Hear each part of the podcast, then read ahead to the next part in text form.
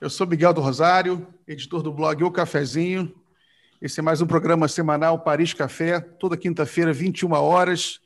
Hoje eu tenho o prazer de receber aqui dois grandes amigos, Tadeu Porto, que é diretor da Federação Única dos Petroleiros. Me corrija se eu errar alguma coisa, Tadeu. Até, até, até, até pouco tempo atrás você era da comunicação da FUP, ainda é? Eu sou, eu sou ainda. Estou lá. Isso aí. Seja bem-vindo aqui ao Cafezinho de, volta. Aliás, tem uma, uma amiga nossa que mandou um abraço hoje, a Tássia Camargo. Mandou um abraço para ti. Falei Pô, pela saudade hoje. demais da Tássia. Mandar para ela depois outro. E temos também nosso outro grande amigo, Luiz Moreira, grande jurista, advogado, ex-conselheiro do Conselho Nacional do Ministério Público, né? e um, aí um dos um dos grandes pensadores políticos do Brasil. Seja bem-vindo, Luiz. Obrigado, Miguel. Obrigado pela, pela generosidade do tratamento. Cumprimento o Tadeu. Oi, Pedro, tudo bom? Beleza, Luiz. Pedro, tudo bem contigo aí também? Tudo bem, Miguel. Boa noite aí aos nossos convidados e a todos os internautas também. Então, vamos começar o assunto de hoje. O assunto de hoje, eu tinha, eu tinha conversado com o Tadeu a semana passada, né? A gente trocou algumas ideias, eu escrevi um artigo, mandei para ele, mandei, ele faz parte da minha lista de transmissão, né? Um artigo sobre a política nacional, sobre o Lula. E a gente trocou algumas ideias, aí a gente combinou de fazer uma live sobre o Lula. Dias depois, né? Pum! O doutor ministro Edson Fachin toma a decisão de anular todos os processos do Lula, né?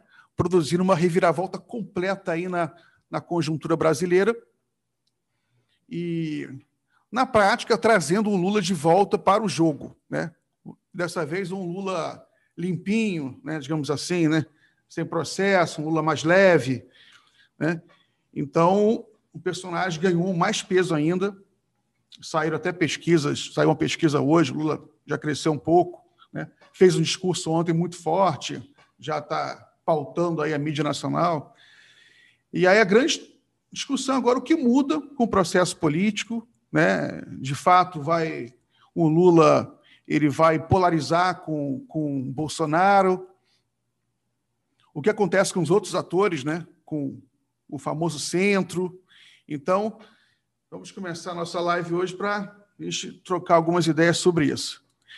Eu passo a palavra inicialmente para o Tadeu. Luiz, eu vou pedir licença a você, você é mais, você é mais velho, aí, é mas o Tadeu, é, eu vou passar para ele por, por, porque ele é da, da, Federação Única dos Petroleiros, está numa luta muito grande lá, fazendo uma greve dos petroleiros, né, contra a privatização, né?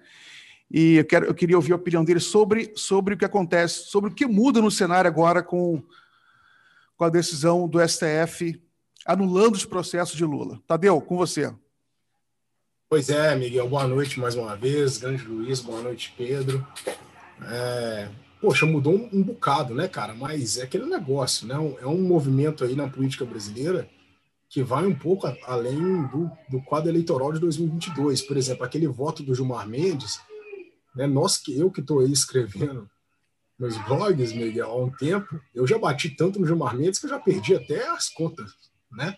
E de repente eu, a gente escuta saindo da boca dele, igual saiu naquele voto, que o Brasil precisa de uma profunda reforma do judiciário, e que de fato precisa mesmo, né? Ou seja, há um movimento aí na política institucional brasileira realmente de mudança, né? E aqui uma dessas características aí foi apareceu o Lula elegível aí, possivelmente elegível para 2022. Então, Miguel, olha, cara, eu né, tenho pensado um pouco parecido, né, até mesmo é, centralizado de alguma forma, reconhecendo Lula como uma, uma grande liderança dos trabalhadores e militando na, no movimento dos trabalhadores, que de fato a gente tem que pensar agora no presente mesmo, né? Porque assim, de coração, eu estou considerando aqui uma possibilidade da gente nem eleição ter, né? Caso o fascismo avance, né? Desde quando a gente começou a reconhecer a força do Bolsonaro, eu tive curiosidade, eu tenho certeza que você também, muitos de nós, de estudar o fascismo, e tal, e sabe, por exemplo, que piora de condição econômica do jeito que está, né? Se o fascismo, se o Bolsonaro continuar com o movimento de massas, pode ser que cresça. E o Brasil tem um histórico de um setor que tem um poder velado, moderado e golpista, que é o exército que está do lado do cara ainda, né? Então eu acho assim, me preocupa os movimentos que vão acontecer daqui até 2022, né? Inclusive como resposta, talvez, não que talvez eles tenham medo do Lula de verdade, mas a desculpa perfeita para, por exemplo, falar que, né? Nós estamos precisando de um estádio do City aqui para cuidar do Brasil com a vacina, por exemplo, ou alguma coisa assim, sabe? Agora, eu também acho, né, e aí também para não fugir da pergunta, que do ponto de vista eleitoral é bom para a gente da esquerda, para todo mundo, sabe? Porque eu sinto que de alguma maneira, né, se a gente utiliza essa, essa divisão cartesiana de direita e esquerda, que pô, todo mundo utiliza, tem suas limitações, se a gente souber delas, eu acho que dá para a gente fazer, mas de alguma maneira o centro de massa foi para a esquerda né? A todo mundo vai começar a crescer o olho na pauta de porra. Eu vou ter que fazer, cumprir alguma coisa à esquerda aqui para poder, né, é, ofuscar de alguma forma a figura do Lula, sabe? Então eu acho assim, ele mostrando que tem força de diálogo ainda, faz com que mais pessoas tentem comprar pauta à esquerda para disputar com ele esse espaço. E eu acho que isso é bom para a gente, sabe? Foi uma, um alento ver de alguma forma diversas pessoas se movimentando na rede social, igual hoje, né? Há um tempo na comunicação da FUP, você deve saber, né, com todas as ferramentas que a gente tem de análise de redes e tal, a gente acaba ficando curioso de pegar um estilingue e ver como é que está a palavra Lula, por exemplo. Em certos momentos, a gente já conhece né, diversos perfis que pautam a internet, micro-influenciadores, macro-influenciadores, você vê o que, que eles estão comentando, que tipo de conteúdo eles estão produzindo e que de alguma forma ali teve um levante mesmo, todo mundo num ponto comum ali, isso foi interessante, sabe? Mas é claro, né? Isso não quer dizer, por exemplo, que tem que é, seja bom para a gente, que vai chegar lá e vai ser bom para a gente, porque esse jogo, o jogo é jogado na Maria Pescada. Pode ser que a direita ainda dê uma outra resposta ainda e a gente chega lá com mais dificuldade. Vai lembrar que o Centrão, por exemplo, tem uma habilidade de, de ter voto depois que o Eduardo Cunha fez a reforma de 2016 muito grande. Então não é pouca coisa. Por mais que a gente acredite em força de linguagem do Lula para comunicar, na hora de colocar o voto na urna, quem está participando de eleições, eu participei aqui de duas no Rio de Janeiro, sabe que a compra de voto é real mesmo. É uma realidade, sim, escancarada. Nessa última, então, foi uma coisa absurda, sabe? São forças que a gente vai ter que combater, que a direita, né, vai lá e lança a mão sabe? Enfim, eu acho que de alguma forma foi uma bagunça boa o jogo. Abre o debate aqui para a gente poder né, ver se a gente consegue construir, né, velho, um projeto comum aí de fato de Brasil, diferentes partidos, diferentes movimentos sindicais, diferentes ideias, né, mas todo mundo aí no ponto comum, né, que agora é derrotar o fascismo. Muito bom, Tadeu. Eu vou passar a palavra aqui para o Luiz. Antes de querer fazer só uma provocação, Luiz. É, Luiz está na trincheira, né? Junto com um montão de gente aí pela é, para conter esse avanço do judiciário sobre a política há muitos anos, né?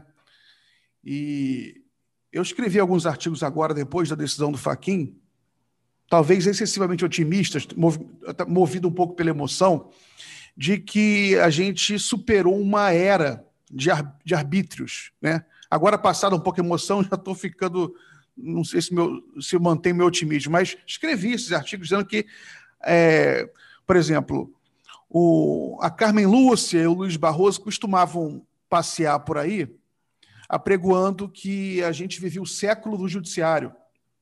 Né? E até escrevi que o, a decisão do Faquin abrevia esse século, né, pelo menos no Brasil, e interrompe o movimento que começa na realidade, começa já na, com a Constituinte, né? a gente já conversou muito sobre isso, o Luiz já falou muito sobre isso também, mas que ele começa a produzir terremotos na política com mais, mais intensidade a partir dos governos petistas, né? por razões políticas, era onde a direita conseguia ter, é, mobilizar mais, e até chegar a Lava Jato, que foi aquele terremoto que todo, todo mundo conhece, produziu todos aqueles, aqueles abusos. Né? E a decisão do Faquin seria é, o começo do fim dessa era né, de abusos judiciais. Eu queria saber se a gente pode ser otimista assim, Luiz.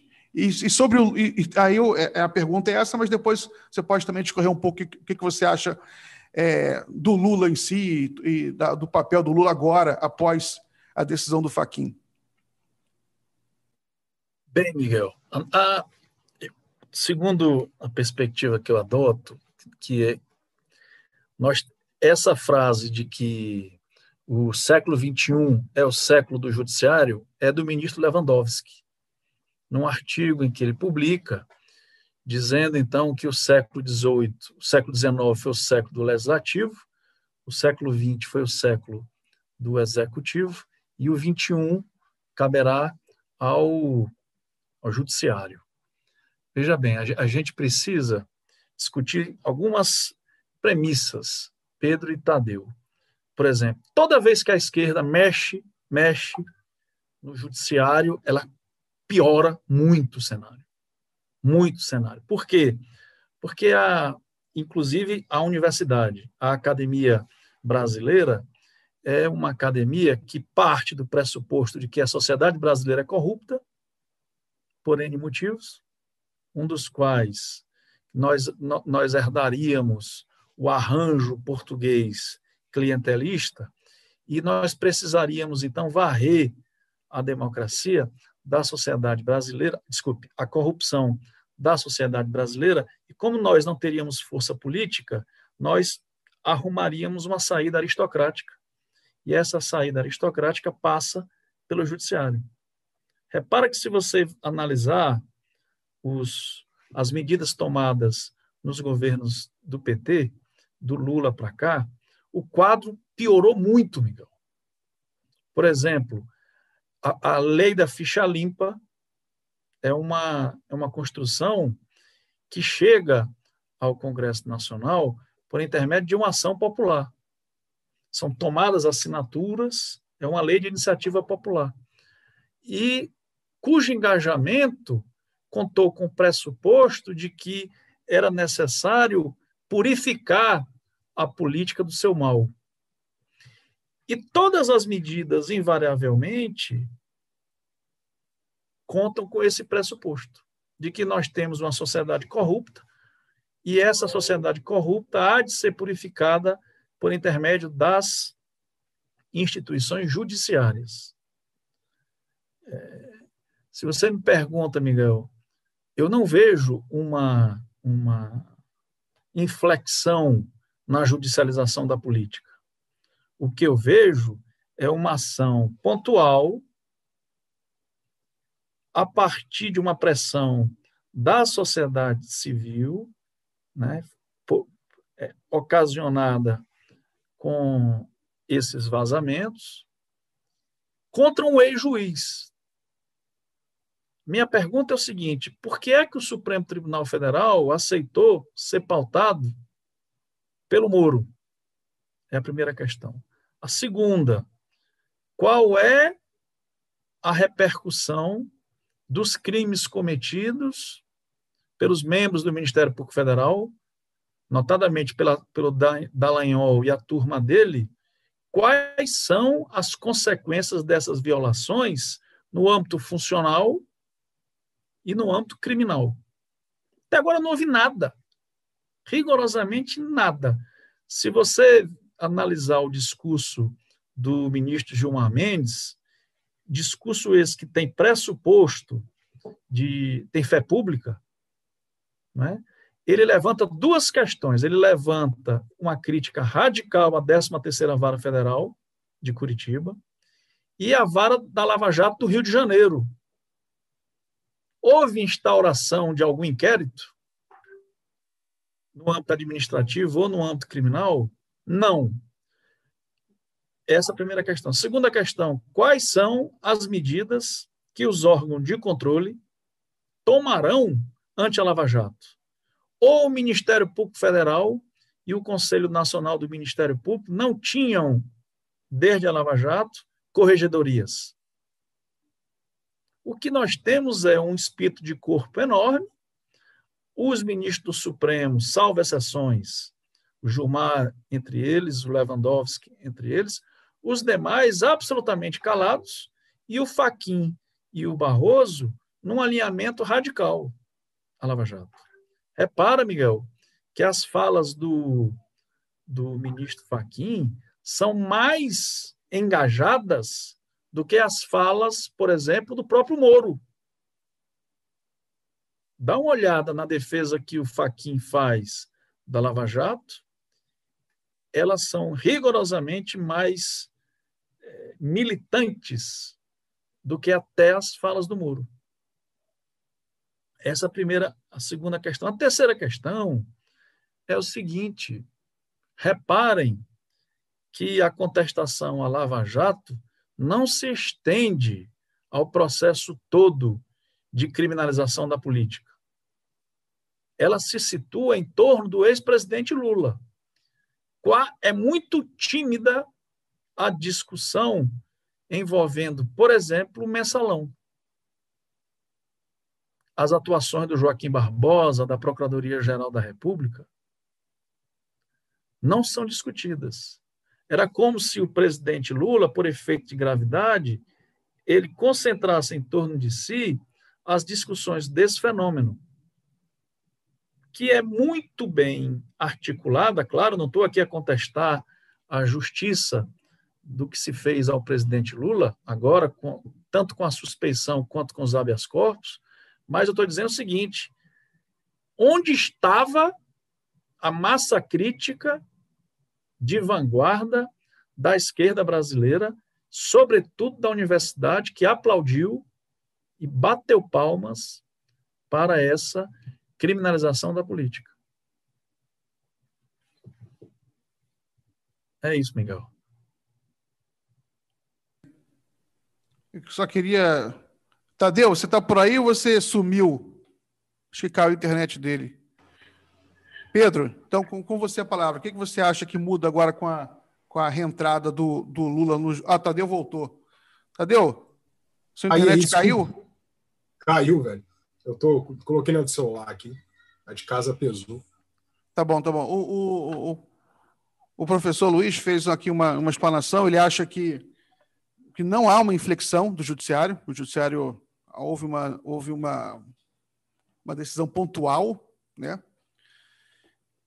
É, mas, e, Luiz, você não respondeu a pergunta sobre o Lula. Você acha que o Lula ele volta com força agora?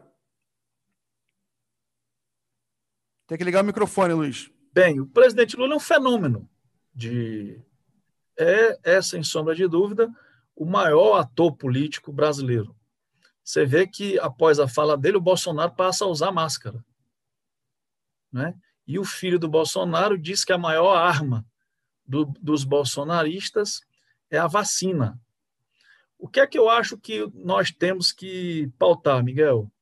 Nós não podemos, nós, eu, eu digo nós, a sociedade civil brasileira, nós não podemos antecipar 2022. O que nós temos que discutir, em primeiro lugar, é qual é a abrangência, quais são as políticas públicas que combaterão a pandemia. Ou seja, nós teremos vacina ou não teremos vacina? Dois, o que o Estado brasileiro fará para enfrentar as consequências econômicas gravíssimas da pandemia? Você vê que a PEC que foi, que foi aprovada ela se limita a míseros 44 bilhões de reais. Esse dinheiro não significa nada no combate à pandemia. Ele não é capaz de, de estabelecer um programa de assistência aos desempregados, aos desassistidos com a pandemia, ele é incapaz de reativar a economia, ele é incapaz de restabelecer políticas de crédito aos pequenos empresários, aos pequenos e médios empresários. Então, qual é o cenário que nós temos? A antecipação de 2022, ele interessa mais ao Bolsonaro do que à sociedade civil e aos partidos progressistas e de esquerda. Por quê? Porque nós absorvemos o Bolsonaro do peso das mortes nós estamos nós vivendo um genocídio.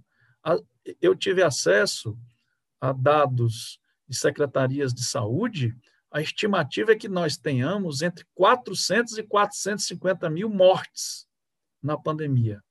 E a capacidade de produção de vacinas, do Butantan, seja do Butantan, seja da Fiocruz, é de 15 milhões de vacinas mês. Lembrando que isso geraria mais ou menos seis meses para, para nós atingirmos uma imunização de rebanho. É para o cenário que nós temos, então. O cenário que nós temos é dramático. E a nossa tarefa é constituir uma frente de centro-esquerda, tra trazendo, inclusive, partidos e quadros e concepções do que se chama de uma direita liberal, Miguel, para que nós constituamos uma unidade. A exi uma unidade essa a partir de um certo pacto civilizador.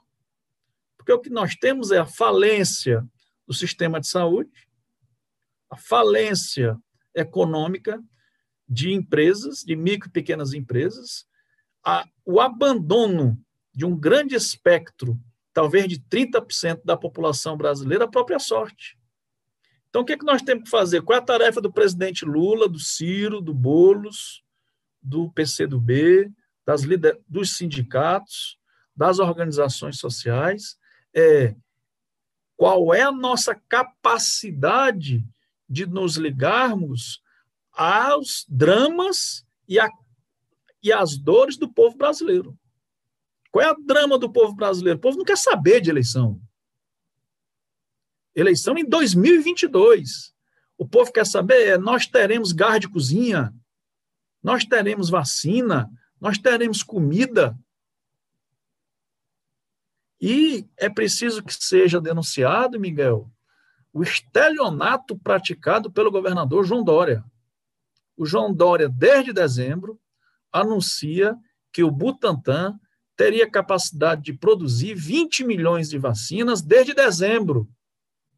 E o Butantan, por questões outras, até pela, pela falência dos investimentos públicos no SUS ou na educação, em outra vertente, mas o governo de São Paulo e o Butantan não têm capacidade de produção de vacina. Ou tem uma capacidade muito aquém da que foi vendida pelo governador João Dória. Repara, então, que a discussão sobre a vacina e as consequências da pandemia para a sociedade civil brasileira, hoje é o que interessa para a sociedade, porque se nós chegarmos para uma pessoa que perdeu emprego, que perdeu parentes, que perdeu filho, que perdeu marido, que perdeu mulher, e dissermos que importa para nós uma frente com vistas à eleição de 22, ele vai olhar para nós e dizer: trata-se de um oportunismo e de um, de, um, de um segmento que vira as costas os problemas reais da sociedade brasileira. Repara, Tadeu, nós estamos falando de botijão de gás, de preço de, de gasolina, por exemplo, a oito reais é a estimativa que nós tenhamos, teremos em breve. De, de botijão de gás de 13 quilos a 150 reais, Miguel. Repare, isso é um sexto do salário mínimo. Então, de uma população que está abandonada, por um governo absolutamente que segue rigorosamente um projeto. Qual é o projeto desse governo? O projeto desse, desse governo, desgoverno, é o comprometimento das instituições republicanas.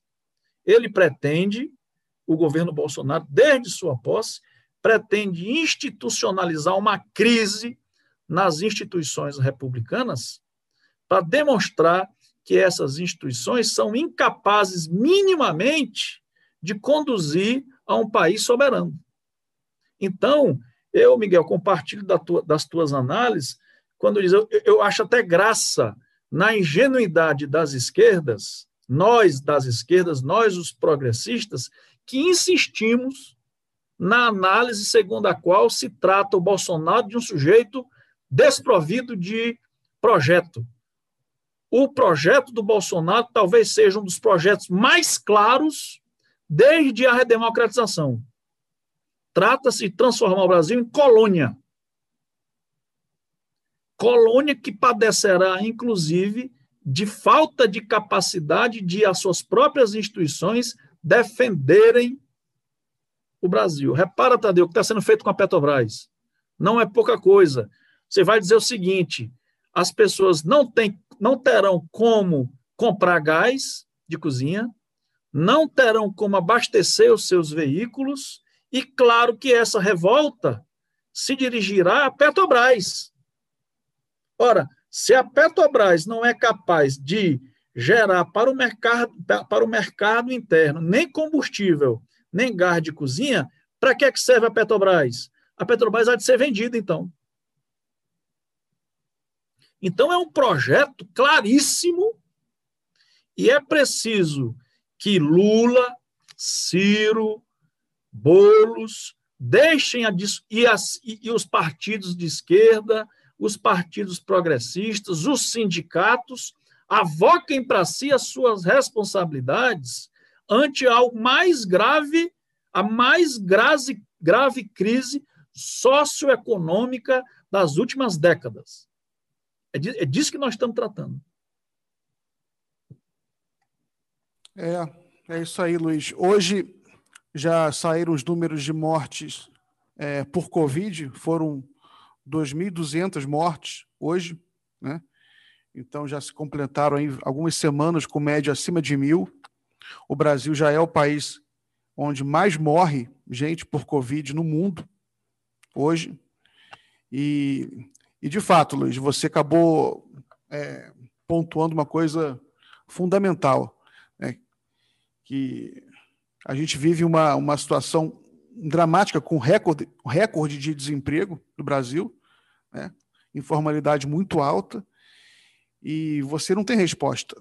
Né? Você não tem uma, uma resposta econômica por parte do governo Bolsonaro. Né? Então a gente realmente não sabe o que vai acontecer. Eu, por exemplo, eu não tenho tantos temores do, do Tadeu, que ele acha, por exemplo, que pode haver, não haver eleições. Eu acho que nós não chegaremos a isso, né?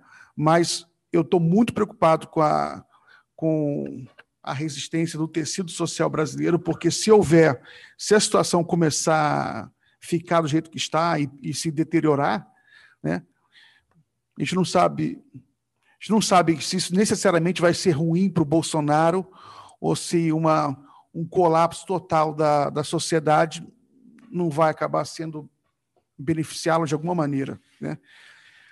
É, uma coisa que é importante pontuar mas para falar um pouco sobre o nosso tema aqui, né, para voltar ao nosso tema, concordo com o Luiz que a gente tem que focar na organização da sociedade civil hoje, né, para resistir ao Bolsonaro, mas mesmo assim a gente já tem que organizar, é, não faz mal organizar também mentalmente quais são as perspectivas eleitorais para o ano que vem.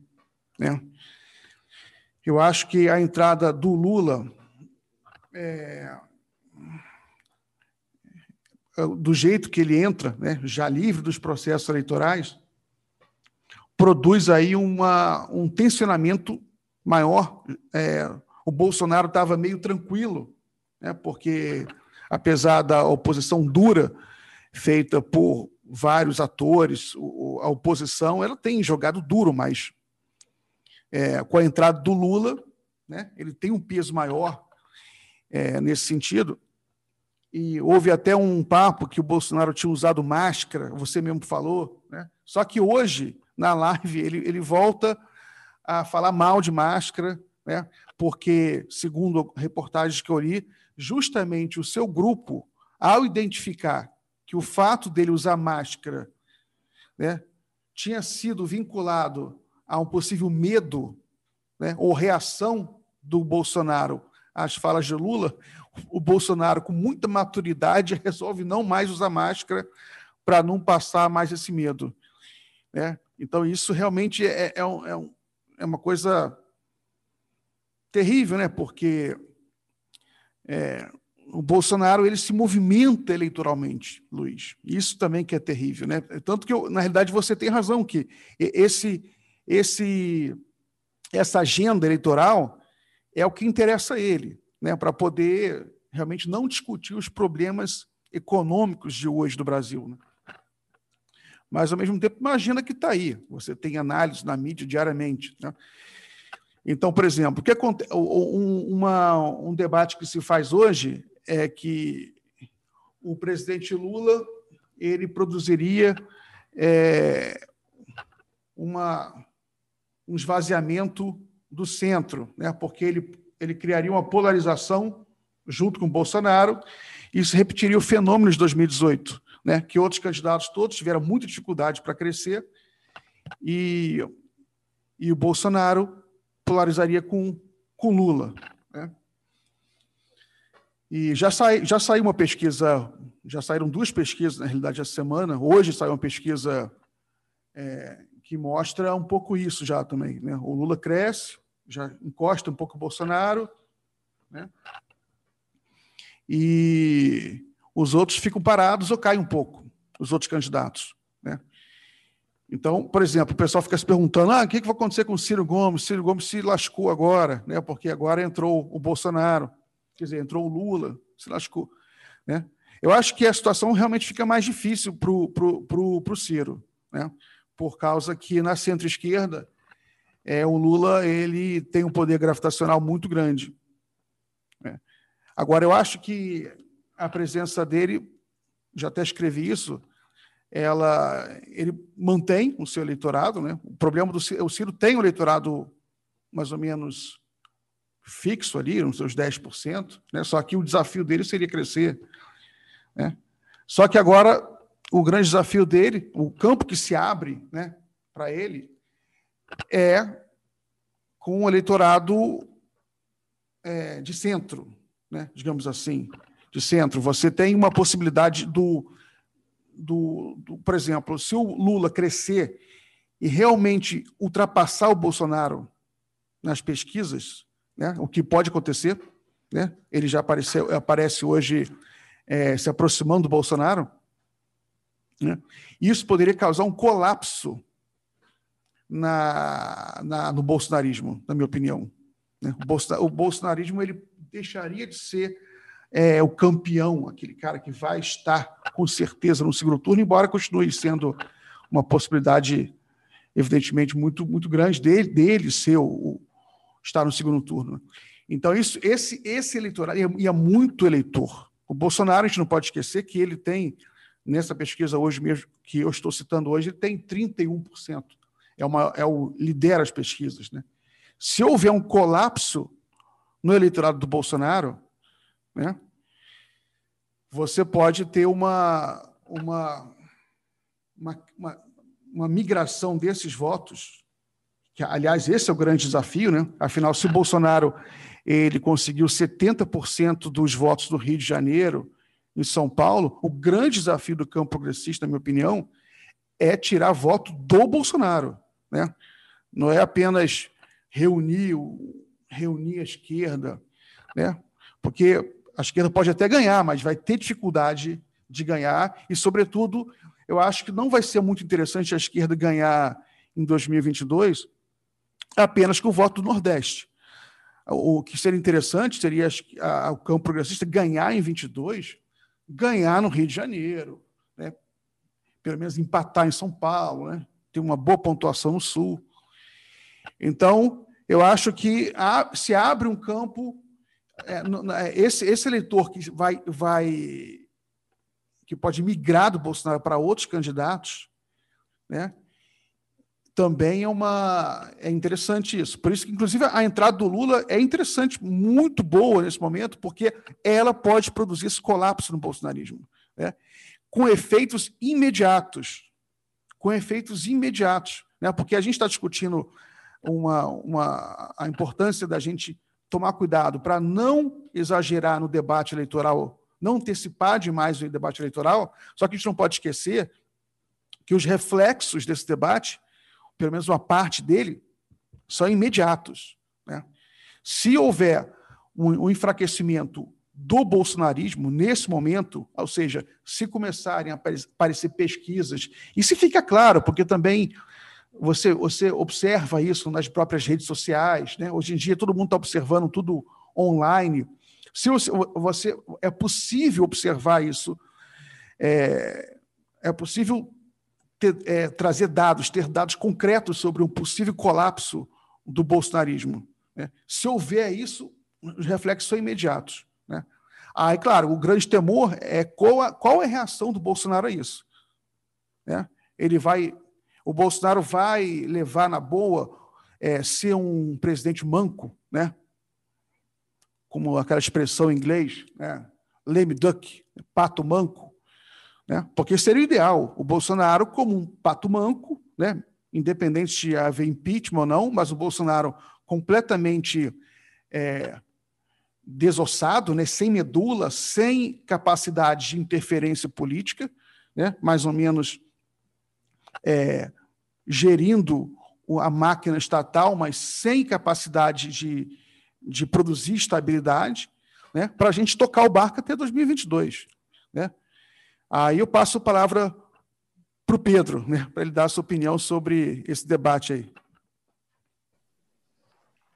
Bom, é, primeiro lugar, só é, é, a questão que o, que o Luiz colocou, né, da inflexão, a pergunta que você fez, Miguel, realmente, né, tu, faz muito sentido a, a, análise do Luiz, de que é uma coisa um pouco mais pontual, mas é uma oportunidade que se abre, né, e essa é uma, é uma janela que a esquerda tem de, inclusive, trabalhar com atores políticos de outros campos, centrão, né, porque os políticos profissionais, digamos assim, odeiam o Sérgio Moro, odeiam a judicialização da política, então, esse é um momento bom, a mídia está enfraquecida, né? O, o, eu assisti o Jornal Nacional do dia da decisão do Faquin e eu achei curiosíssimo, fazia muito tempo que eu não assistia, me parecia outro programa, né? Foi uma coisa sóbria, assim, dando a notícia. Eu achei impressionante aquilo. Depois de anos de propaganda da Lava Jato, um Jornal Nacional simplesmente anularam tudo e como se não fosse nada, assim.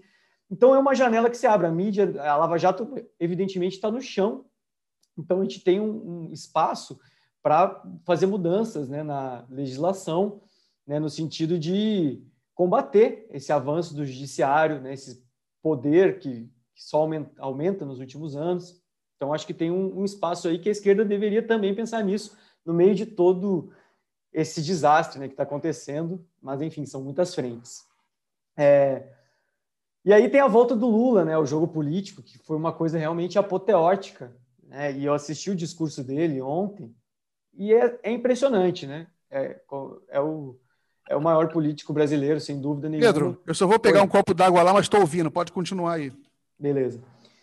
É um político, um dos maiores da história da humanidade, eu diria, assim, sem medo de errar, porque é uma coisa impressionante o poder da oratória do cara, né? Como ele consegue se conectar com, com o público e, e, e domina mesmo né? a arte da política e já saiu acenando né, para outros setores, até para o empresariado, para a mídia. Né? Ele apanhou tanto da Globo e, e no meio né, do, da Lava Jato, quando estava tão muito pesado, né, a, muito pesada a conspiração, o Lula adotou um tom belicoso, né, agressivo com a Globo, por óbvio, né, justamente porque estava sendo perseguido, então ele batia muito na Globo.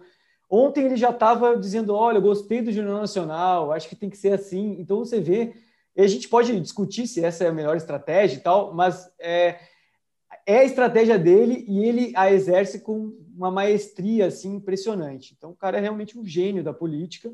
Ele chega no tabuleiro, né, já subindo em pesquisa, já mete medo do Bolsonaro. Tem essa história que ele começou a usar máscara, né? E acho que pode ter a ver mesmo, e também tem muito a ver, com certeza, com a explosão do número de mortes. Né? O Bolsonaro deve ter sido alertado que vai respingar forte nele então já começa a tentar se defender de forma patética.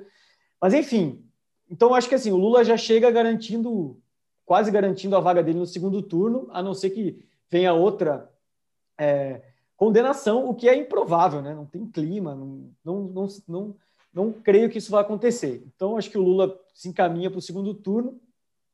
Essa hipótese que o Miguel levanta né, do derretimento do bolsonarismo, eu acho improvável. Eu acho que se o Bolsonaro seguir no poder, ele também tem grande chance de ir para o segundo turno, né? até porque ele lidera a pesquisa, mas principalmente porque ele formou realmente um núcleo é, ideológico em torno dele, né? que, que, se, que se capilarizou na população. Então você encontra pessoas defendendo o Bolsonaro, né? defendendo as medidas dele, defendendo ele na pandemia, inclusive. Você encontra, não é difícil encontrar essas pessoas na internet, nas redes, né? sei lá, grupo de amigos, familiares. Então ele criou um, um, um eleitor fiel a ele, né? Ele, ele, construiu esse eleitorado fiel, que eu acho que é muito difícil de, de, de ser derretido, mesmo que a gente entre num colapso do país, que aí, claro, as consequências são imprevisíveis, né? Mas, assim, as coisas já estão muito terríveis, vão piorar muito, e eu acho que ele vai manter um núcleo ali suficiente que leva ele para o segundo turno. Pedro, e aí seria... o, que eu, o, que, o que eu chamo de colapso e de derretimento é perder uns 10%. Sim. Só isso. Né? É, não, realmente, não, não, é impossível, né? Não é, não é impossível. Eu ainda acho que, que não tende a acontecer. E aí, assim, a gente vê como, como a, a, essa, esse Lula versus Bolsonaro é uma, é uma coisa bastante factível por, pelas reações né, dos outros campos políticos também, além das pesquisas. Né? Você vê a, a, a direita, né, que hoje é chamada de centro-direita, mas é a direita tradicional, ela está, assim, perdida, né? Você vê lamentações do MBL, o Fernando Henrique Cardoso, eles estão realmente chorando nas redes. Poxa, Lula de novo e Bolsonaro, porque não tem nome, né? Luciano Huck também já aparece mal na pesquisa, vai provavelmente ocupar o lugar do Faustão. O Dória não decola, não tem nome a centro-direita, né? E o Ciro tem o eleitorado dele, mas realmente o caminho fica bem mais complicado para ele. Eu achava que contra o Haddad, o Ciro tinha muitas chances de ganhar, né, por causa do desgaste do PT. O Haddad não tem uma luz própria assim, né? São Paulo ele perdeu a última eleição no primeiro turno, né, no seu, na sua cidade, né, onde ele foi prefeito. Então acho que seria um, um adversário muito mais é, seria mais propício, né, para o Ciro finalmente conseguir superar o seu teto, quem sabe ir para o segundo turno. E aí eu acho que era favorito contra o Bolsonaro. Agora, contra o Lula fica mais difícil, mas o papel do Ciro é, continua sendo muito importante, né? Porque nos últimos anos, diria até décadas, o discurso do Ciro, em muitos setores, ele é muito mais, inclusive a esquerda do PT é muito mais radical, né? No sentido de ir à raiz mesmo, de bater no, na especulação financeira, na questão da reforma tributária.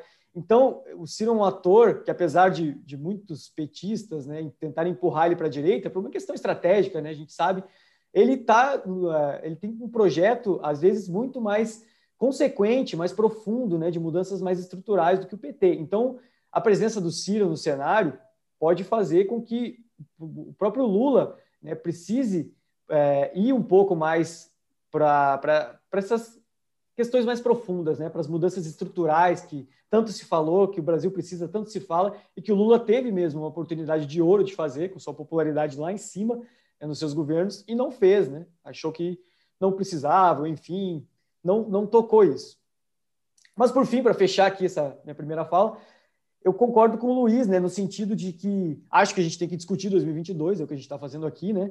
Mas eu acho que tem, realmente é, as coisas estão indo para uma, uma situação que não, é, o, é o fundo do poço que não chega nunca, né? A gente está caindo no poço e não vê o final. É uma coisa terrível. As pessoas estão morrendo sem UTI já. Foram mais de 60 em março, só no estado de São Paulo. Acabei de ler isso. Morrendo porque não tem UTI. Então a gente tem que discutir sim o impeachment, a gente tem que continuar falando dele. Os, os políticos de esquerda têm que se articularem entre si com outros setores sabe? Eu acho que não é impossível que o Bolsonaro caia, né? Porque esperar 2022 realmente é uma tragédia, a gente morrendo, é assassinato em massa da população. Então, acho que isso não pode sair da, da, da pauta, sabe? E, e, quando teve lá a questão do oxigênio em Manaus, né? Da falta de oxigênio, já se rolou uma onda, né? Pro impeachment de novo. Então, não é impossível que essa onda ressurja agora com essa explosão das mortes. Março vai ser um morticínio. Então, acho que isso tem que estar bem presente, tem que ser bem articulado, porque é uma questão de é, humanitária, né, premente a queda do Bolsonaro quanto antes, antes de qualquer outra questão mesmo. Muito bem. É... Quem fala agora? Tadeu ou Luiz? Eu perdi a. Tadeu, né? Tadeu, olha só. Eu vou fazer uma provocação aqui para você. Quer dizer, uma provocação não. Eu queria para a gente também é, acrescentar um, um ingrediente né, ao, ao, nosso debate, eu queria que você falasse um pouco sobre a questão sindical, né, porque você vive isso muito intensamente. Eu quero aproveitar, não queria perder a oportunidade que você está aqui com a gente. Né? Eu lembro que saiu, saiu um dado saiu um dado ano passado, se não me engano, dizendo que a, a, taxa de sindicalização no Brasil tinha caído né, a um nível muito baixo, 11%. E eu lembro que eu já estudei um pouco isso em outros, estudei sobre essa mesma taxa em outros países, né? por exemplo, nos países é, que são os emblemas da social-democracia, né? o norte da Europa, eles têm taxas altíssimas de, de sindicalização, né? chegam, chegam até a 70%, 75%. E sempre me revoltou o fato da, da nossa é, mídia, né? ela não trazer, não, não, não trazer esse debate né, para o Brasil, fazer essas comparações, publicar uns gráficos, mostrar. Né?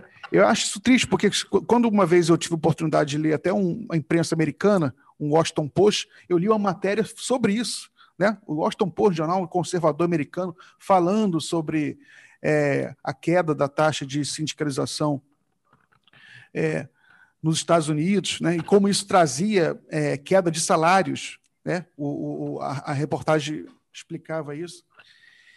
E aí eu queria saber qual é o, o desafio de vocês lá no, na, na FUP, né, para manter o trabalhador mobilizado, manter o trabalhador sindicalizado, agora que eu sei que houve uma série de ataques inclusive ataques jurídicos aos sindicatos, inclusive da forma como eles são financiados, né?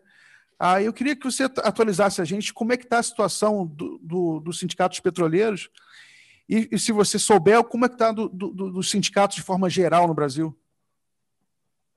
Eu vou até trazer um número que pode surpreender e tal, mas é claro porque o jogo é dialético, né? Mas, por exemplo, nós do Sindicato NF aqui, nós estamos com 78% de filiação da nossa categoria, sabe? E o que aconteceu é que quando caiu o imposto sindical, né, nós tivemos um discurso interessante para a gente devolver um imposto sindical a vida inteira, né? A CUT nasceu contra o imposto sindical, fez um plebiscito em 2012, então sempre foi compromisso do nosso sindicato devolver, né? Mas aí, quando começou os ataques, a gente chamou a campanha de filiação e, de alguma forma, a categoria chegou junto também, né? Porque viu que, de alguma forma, a gente estava segurando o acordo coletivo, né? Mas isso só é possível porque, de alguma forma, a gente tem uma organização prévia, né? Viveu, os petroleiros viveram o um novo sindicalismo de fato, sabe? Então, e sindicatos da Petrobras sempre foram, de alguma maneira, fortes, mesmo quando não eram do novo sindicalismo, ligado ao Estado brasileiro né, tem, nós temos sindicato com mais de 70 anos, mais de 60 anos, Petrobras deve estar com 70 e poucos, que é o da, da Bahia, por exemplo, o pessoal de Cubatão, sabe? Então, é, só que, pô, quando a gente também, nós não somos os únicos trabalhadores do petróleo, não é verdade, velho? Tem diversas outras empresas entrando, tem diversas empresas que prestam serviço para o petróleo, e quando a gente olha todo mundo como um todo, aí a FUP não deu conta mesmo, sabe?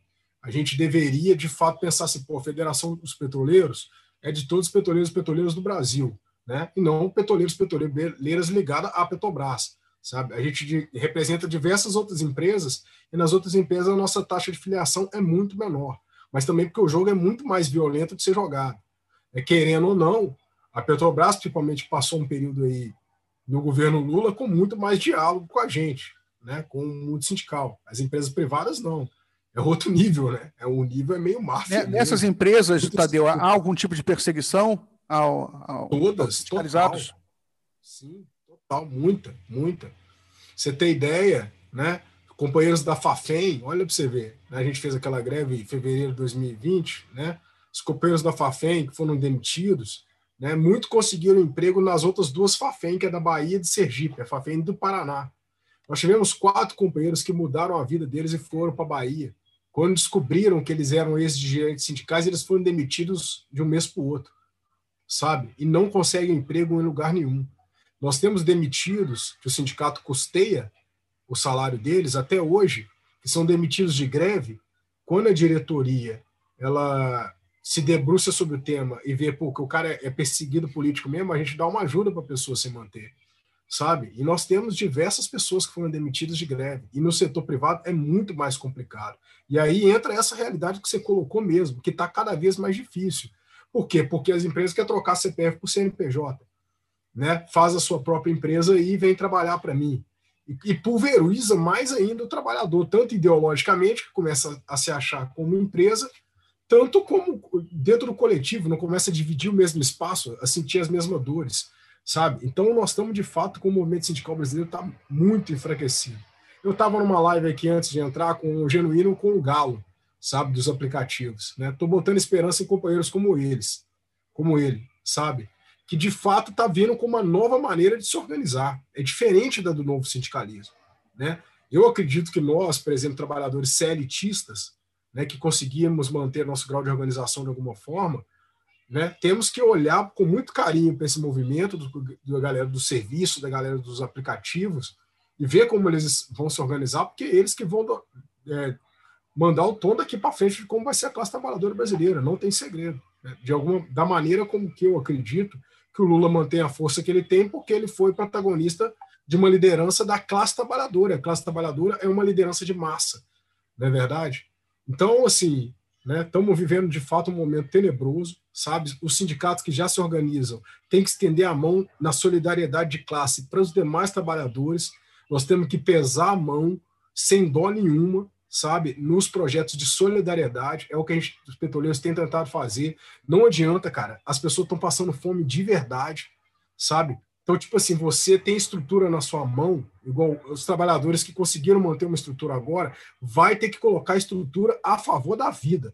Como a gente não pode dar vacina, a gente dá a cesta básica. Né? A gente está tentando conscientizar, fazer um trabalho de comunicação com gás de cozinha, por exemplo, a preço justo, sabe? E os sindicatos organizados, professores, metalúrgicos, né, CLTistas, é, ECTistas, desculpas, né, bancários, vão ter que chegar junto aí da galera dos aplicativos, numa grande solidariedade de classe. E vamos ver qual vai ser a nova forma. Eu acho que nós que viemos do novo sindicalismo vamos ter um papel secundário, sabe, para a mulher trabalhadora, para os companheiros desse novo mercado tecnológico, sabe, que são explorados muito mais fortes, uma exploração muito maior, sabe, uma carga de trabalho absurda, uma carga mental de trabalho muito forte, sabe?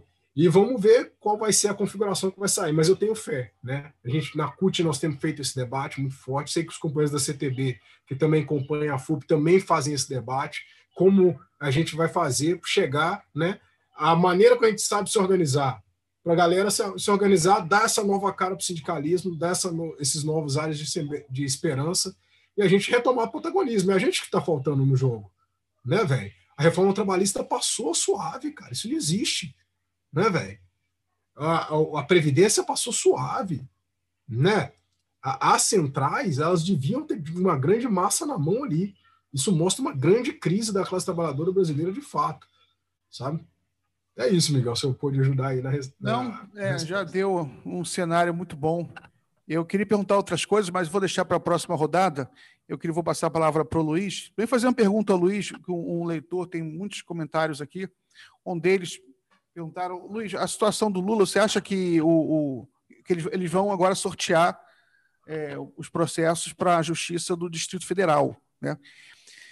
E há um debate se vai ser um juiz mais garantista, se vai ser mais um cara linha dura. Você acha que eles têm condição de. Você acha que eles vão querer, por exemplo, é, acelerar um processo, condenar o Lula uma, duas vezes? E dá tempo para isso até 2022? Eu, do ponto de vista jurídico, nós precisamos ainda esperar a decisão da turma do ministro Gilmar, que ele preside. Né? Porque no caso da suspeição, com a declaração de suspeição, que eu acho que o placar vai ser de 4 a 1, certo? A Carmen Lúcia 4 a 1 para quem? Em favor do, da, da, da, da decretação da suspeição. Conforme o artigo 96 do Código de Processo Penal, a suspeição precede todas as questões. Então, ela é muito mais ampla, por isso que o ministro Gilmar Mendes apautou, porque são duas questões. Primeiro, a decisão do Faquinho, a decisão monocrática, que ainda há de ser convalidada. A decisão da segunda turma não, a decisão colegiada. Nesse sentido, então, a suspeição ela implode todos os procedimentos, ritos que o Moro participou. Então, é, esse é o primeiro fator. O segundo fator é o fator prescrição. É, é, é Luiz, só uma dúvida, só para. É, mas o, o, ministro Nunes Marques ele pediu vistas, né, desse processo. Você acha que essa vista vai durar, vai ficar, ele vai sentar sobre isso um, um ano, como o Gilmar fazia antes? O ministro Gilmar tirou o processo de pauta com o pedido de vista, porque não havia condições, não havia ele, ele como experiente que é, ele não trouxe, porque se trouxesse perderia, Miguel. Repara o seguinte: é, com a decretação da suspeição do Moro, nós temos dois marcos. O primeiro, o, o, todas as questões que eram atribuídas ao Moro como uma criminalidade estatal praticado pelo então pelo ex-juiz serão carimbadas na testa dele. E não há mais por parte não há mais por parte do, do judiciário condições objetivas de uma nova condenação ao presidente Lula, Miguel, com a suspeição. Objetivamente, porque os crimes estarão prescritos, as, os crimes entre aspas, as denúncias contra o presidente Lula estarão prescritas. O que é que nós temos que discutir então? Repara, no discurso de ontem, Pedro, o presidente Lula diz o seguinte: que a frente deve incluir os partidos de centro e alguns de direita. Por quê? Se nós fizermos uma leitura retrospectiva das eleições de 89 para cá, mesmo a chapa Lula e Leonel Brizola, ela só teve 31% dos votos. Certo? Por isso é que eu acho, eu, eu, eu, peço até desculpas aqui, Pedro, eu acho que o grande beneficiado com a candidatura do presidente Lula, que é evidente que ele, o discurso que ele fez ontem, ele se põe como protagonista, retoma a liderança do Partido dos Trabalhadores, o grande, o grande beneficiado da, da candidatura do, do presidente Lula é o Ciro Gomes. Por quê? Porque eu acho que a crise econômica que se desvela hoje atinge fundamentalmente o Bolsonaro, atinge o Bolsonaro. Eu lembro aqui que a Dilma, a presidenta Dilma, ela já chegou a ter popularidade maior do que a do Fernando Henrique. Fernando Henrique foi o único presidente da República reeleito em primeiro turno. Nem o presidente Lula foi reeleito em primeiro turno. Nós nunca, Miguel, ganhamos uma eleição em primeiro turno presidencial. Fernando Henrique ganhou. Então, o que é que o presidente Lula faz ontem? Ele faz um aceno para o centro. Porque o Tadeu levanta uma questão. Tadeu, não é por outra razão que as reformas trabalhistas da Previdência passaram suave, para usar o seu termo. Né? O termo, aliás, é muito simpático. É porque o eleitor fascista. Porque qual é o nosso desafio, Miguel? O nosso desafio é o seguinte: é um, um, certos componentes das esquerdas, inclusive militantes, atribuem ao eleitor do Bolsonaro a pecha de fascista. Só que o eleitor, esse fascista, foi o eleitor que votou na Dilma, e o mesmo fascista, foi, entre aspas, foi o fascista que elegeu o Lula. Então, o que, é que nós temos dizendo aqui? Nós temos que ter capacidade, como, como o Tadeu levanta, de nos apropriarmos de um espectro da população, a fim de esse espectro, talvez um terço da população, nos dar condições de dirigir a democracia brasileira. Porque se nós ficarmos entre essas quatro lideranças, Lula, Ciro, Bolos e Flávio Dino, nós chegaremos aos 30%, Miguel. Então, qual é o, o. Por que é que eu digo que o Ciro é o grande beneficiado? Porque o Ciro, repara, sobretudo no discurso dele, nas entrevistas que ele concedeu essa semana, ele está claramente disputando com o presidente Lula, não é a esquerda, não. Ele está ele tá disputando o centro, a centro-direita. O que vai decidir quem vai para o segundo turno é a centro-direita, não é a esquerda. Como em todas as eleições que nós ganhamos. Repara, quem foi o grande fiador da eleição do Lula? O Lula foi preso, minha gente. Se o Lula tivesse força política incontestável, ele não teria sido preso. Por exemplo, se nós fizermos uma leitura da Realpolitik, o, o, o, Michel Temer tem muito mais força política nas instituições judiciárias, por exemplo, do que o Lula. O Lula ficou 580 dias preso. E, ele, e só foi relaxada a prisão dele porque o Gilmar foi atingido pela Lava Jato. Foi o posicionamento do Gilmar Mendes a mudança de voto na segunda instância, que ocasionou a libertação do presidente Lula. Assim como foi o Gilmar que, ao presidir a segunda turma, vai carimbar e afastar o Sérgio Moro, da, vai carimbar como um juiz oportunista, um arbitrário, um jogador alguém que se utilizou da toga para se promover, para arrumar, inclusive, emprego. Emprego muito mais bem remunerado, Tadeu, do que o que ele tinha. Né? E é, é com Gilmar que há uma, uma, uma conformação. Então, o que é que nós temos que fazer? Nós temos que perguntar, Tadeu, o seguinte: é, as dificuldades da classe trabalhadora vivenciadas com a relativização da CLT. Elas per nos permitem estabelecer um amplo consenso da sociedade? Ou nós precisamos desesperadamente conquistar um espectro da sociedade civil a partir das suas dores, a partir do seu empobrecimento, a partir das mortes que estão atingindo a, a todos nós?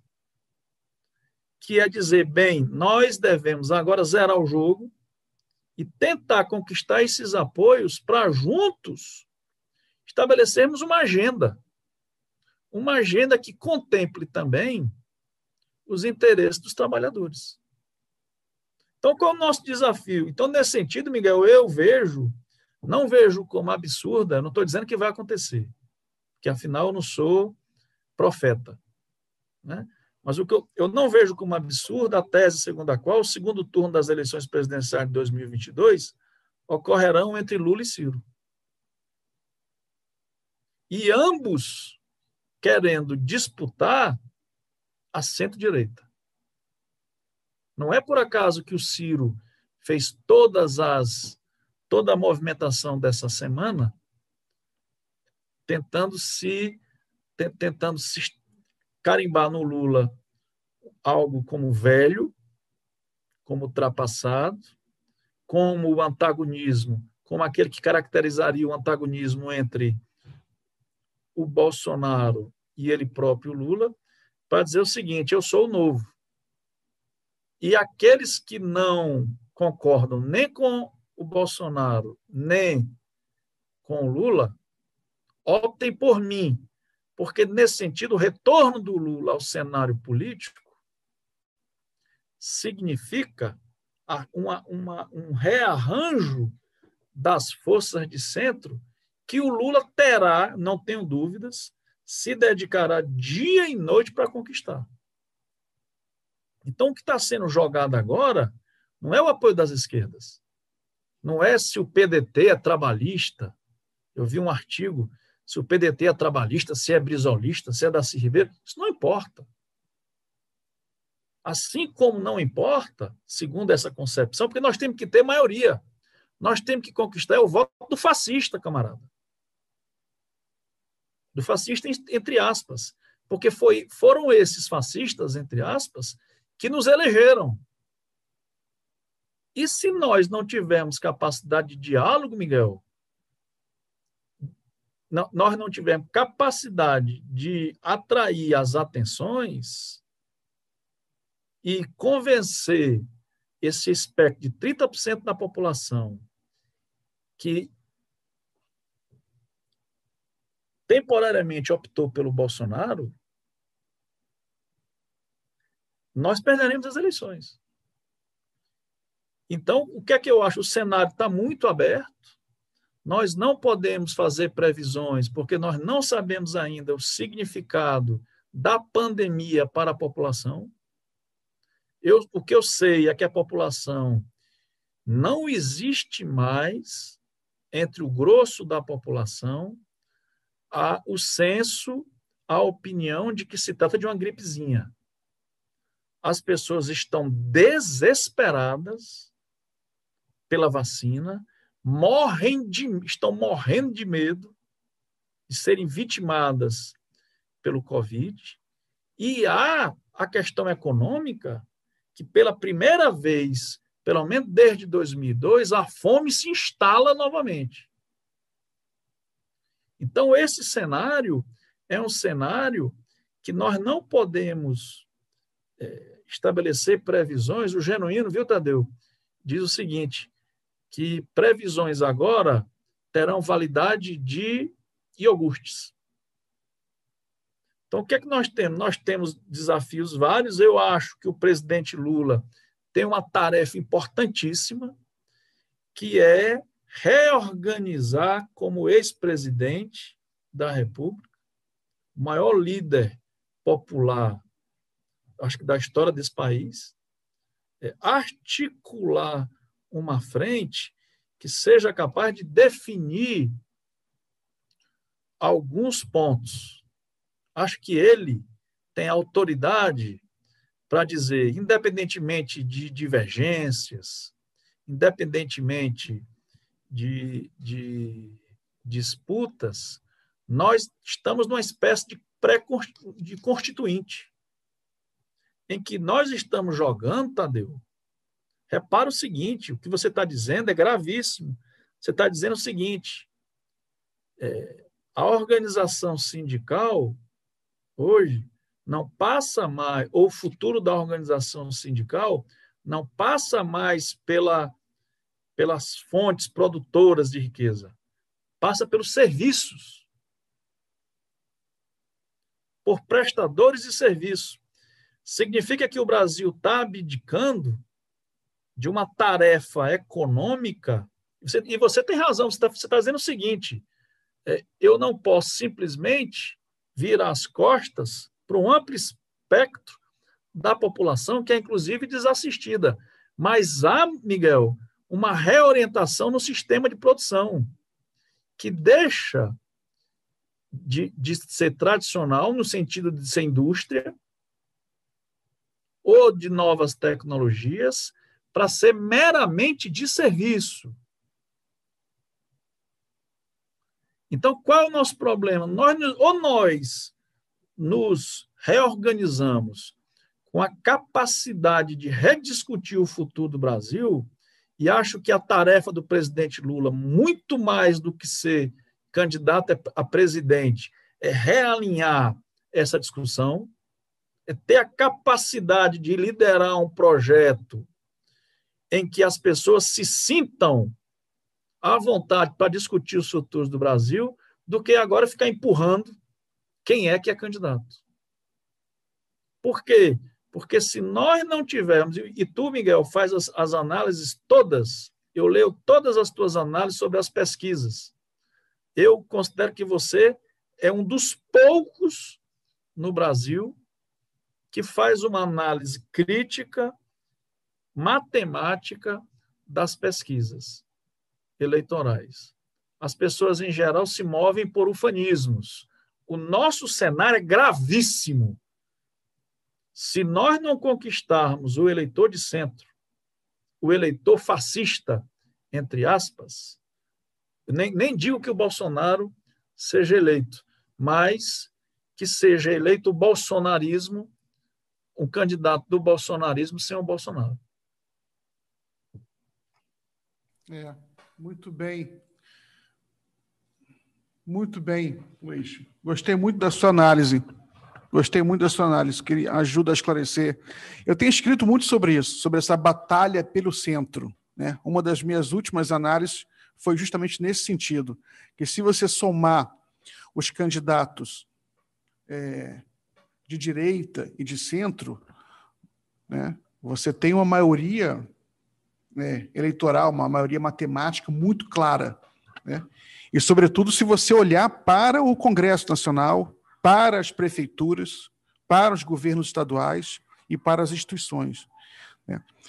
E isso aí, para mim, é, é um desafio, né? um desafio também conceitual e de filosofia política, porque eu considero que é, muitos, muitas dessas forças, né, desses eleitores, desses prefeitos, que é, são de direita ou de centro, muitas vezes isso é apenas uma fachada terminológica né, que você consegue transformar pela política. Né? A política ela pode transformar.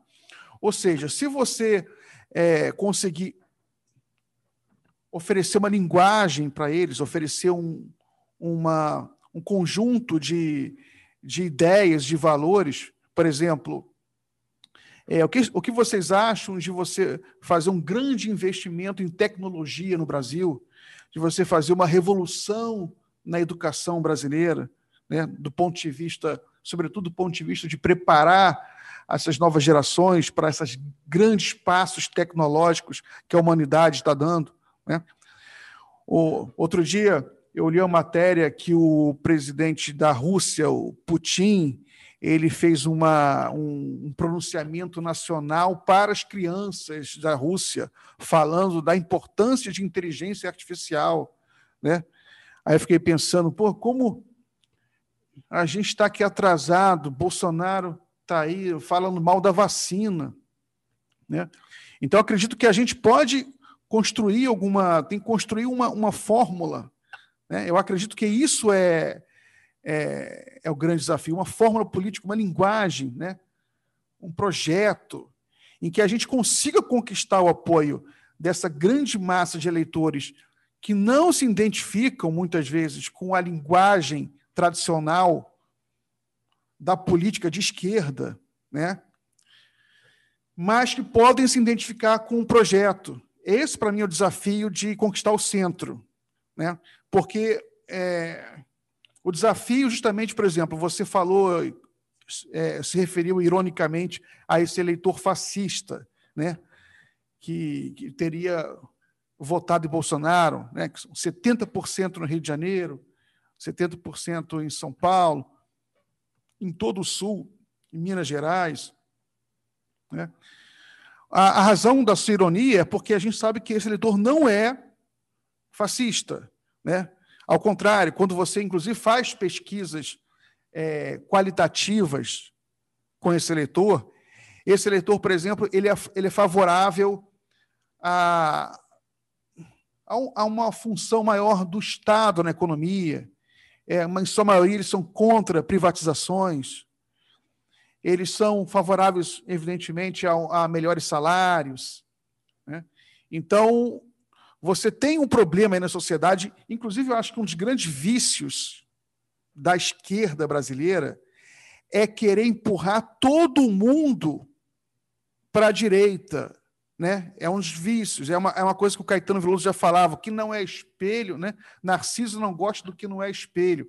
Todo você você tem um vício que é perigoso do meu ponto de vista, é perigoso porque efetivamente amplia o espectro da direita para um tamanho que ele não deve ter. A, esquerda, para mim, o esforço da esquerda deve ser atrair, né? deve ser ampliar, é, ampliar o seu próprio espectro. Né? Esse é um grande desafio.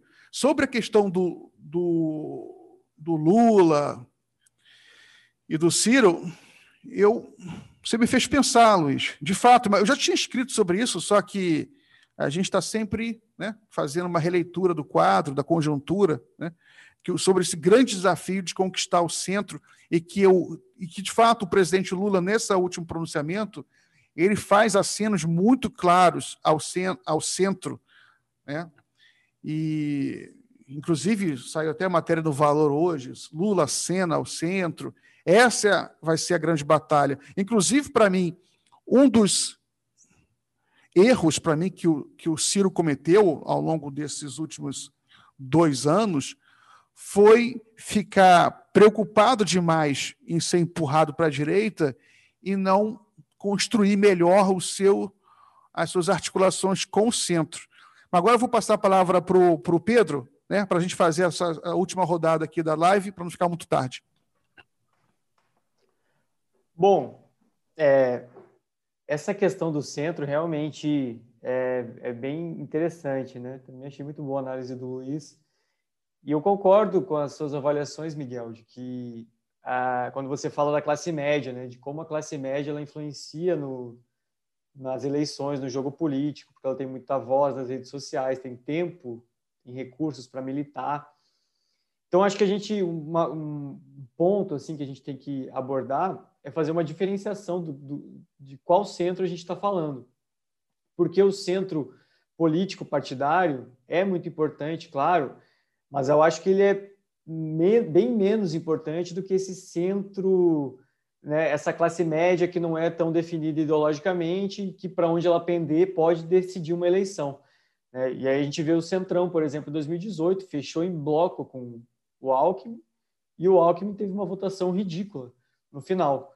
Então, essa luta pelo centro realmente né, vai, vai se dar entre o Lula e o Ciro. O Lula já acenou, né, mas talvez o Ciro tenha alguma vantagem aí, porque o PT ainda tem todo um estigma. Mas, por outro lado, também, se o Lula é, dispara e o Bolsonaro começa a ser visto como é, tóxico, né, talvez não é impossível que o Centrão, em algum momento, também se desloque para o Lula. Enfim, mas eu acho que essa disputa da classe média e dessa e do povão, né? Que, passa às vezes longe dessa coisa da ideologia que a gente está aqui, direita, esquerda, centro-esquerda. O povão é isso, né? O preço do gás, é a luta pela sobrevivência, é uma coisa muito mais emocional, né? E, e com toda razão, porque é isso, é, é, o que define o pão de cada dia, a escola que o filho vai estudar, se vai, vai fazer faculdade ou não. E aí, nesse aspecto, é evidente que a memória dos governos Lula, eu acho que vai ter um peso gigantesco na eleição, né? O Lula vai vir com todo esse... E aí, claro, o Ciro... Acho que até uma, uma estratégia interessante né, de se apresentar como novo, se contrapor ao que já passou, que seria o Lula, ao presente, que é o Bolsonaro. Mas a memória afetiva dos governos Lula, eu acho que tem uma força, vai ter uma força muito grande né, nessa eleição. Então o Lula tem todo esse aí, claro, toda a sua história que é mítica, né? Então o Lula parte aí de um bom patamar, né, com as classes mais desfavorecidas, né, que tiveram avanços nos seus governos. A classe média, talvez o, o Lula ainda tenha muita dificuldade, mas eu já vi e, por exemplo, sei lá, Reinaldo Azevedo, né, muita gente de, de direita falando, olha, entre Lula e Bolsonaro eu voto no Lula, resignado assim, né, de tão monstruoso que é o que o Bolsonaro está fazendo. Mas realmente, assim, acho que o Ciro tem um espaço aí para disputar mesmo. Não é impossível essa acontecer o que o Miguel falou do Bolsonaro derreter. A gente está entrando num mergulhando mais é, apressadamente no precipício agora, mas é, é, isso. Acho que Lula e Bolsonaro despontam e realmente fazer previsão agora é muito complicado. A gente pega o, o retrato do dia que em uma semana pode mudar tudo, né? Mas a gente tenta aqui e reforçando de novo, acho que o impeachment não pode sair da nossa pauta em nenhum momento, né, tanto na, na, na, na, fala pública, né, nas nossas discussões dos políticos, dos, da militância, quanto nas articulações. Né? Com, os políticos têm que conversar com seus pares no Congresso, sabe? Porque o clima para impeachment vai, vai ressurgir e muito em breve, eu acho. Então é isso. Obrigado a todo mundo aí que participou no chat, os nossos convidados. Miguel, foi muito legal hoje nosso bate-papo aqui. Legal. Deixa eu só falar aqui um comentário do leitor, né? Fez um super chat aqui, contribuiu com cinco reais. É uma cerveja que eu vou, que eu vou usar para pagar para o Tadeu aí uma cerveja em Copacabana quando a gente tiver oportunidade, né? Ou para o Luiz, né? Quando o Luiz vier ao Rio de Janeiro. É, a esquerda deveria ir atrás do eleitor que se absteve ou anulou o voto na eleição de 2018, né? É, também tem isso, né? Agora eu passo a palavra para o. Pro... Foi o Márcio Santos Rigor que fez esse comentário. Obrigado, Márcio. Obrigado aí. E tem vários outros comentários aqui, só que não vai dar tempo para ler todos. Agradeço a todo mundo que comentou. Passo a palavra para o Tadeu, lembrando que é a última participação. Né, Tadeu? A gente vai, vai encerrar a live. Então, faça as suas considerações finais. Depois vou passar para o professor Luiz e a gente encerra a live. Beleza, Miguel. Deixar um grande abraço para você, meu grande amigo. Pode me chamar assim para cerveja. Né? Se Deus quiser a gente passar por essa grande crise sanitária e poder se locomover mais, eu te falar que eu estou realmente cumprindo a quarentena à risca, todas as dificuldades que a gente teve, sabe? Valentina já passou aqui na live, né? Já apareceu aqui, esse aqui é o cantinho dela, uma, uma bagunça danada, porque ela fica brincando com os perfumes adorantes aqui, enquanto eu estou aqui nas reuniões intermináveis ou nas lives, né? E assim, cara, deixar um recado que, poxa, eu, sabe, Miguel, nós, né, petroleiros, antes das eleições, a gente fez uma live lá na FUP, levando um companheiro petroleiro militante do PDT, um companheiro petroleiro militante do PCdoB, uma companheira petroleira militante do PT. Convidamos do PSOL, infelizmente não conseguiram vir, para discutir o projeto de país em torno do petróleo de cada cidade ali, o projeto eleitoral mesmo, sabe? E a gente acredita que, tem uma, que a gente tem uma agenda que a gente consiga fazer a esquerda debater de fato e de maneira debater de maneira dialética e construtiva, né? Eu tive a oportunidade de ler nos chats no YouTube, lendo, né? lembrando nossos velhos tempos, que a gente ficava aí no cafeína, lendo os comentários de todo mundo, então estou no live há muito tempo, eu gosto de, de ver interações nos chats, sabe? E eu, assim, né, acho que de alguma forma, né, os ventos aí de, de um pouco mais de esperança facilitaram para que a gente faça esse bom debate, sabe? Eu acho particularmente o Lula, de fato, a maior liderança do país. Eu me organizo enquanto trabalhador, eu me entendi enquanto sujeito político na militância sindical. Então, isso acaba me aproximando ainda mais das coisas que o Lula fez. Mas eu penso que o Ciro, por exemplo, é um grande nome, e ele é 10 anos mais novo que o Lula. Não é verdade, velho? O que a gente vai fazendo agora, a gente vai construindo.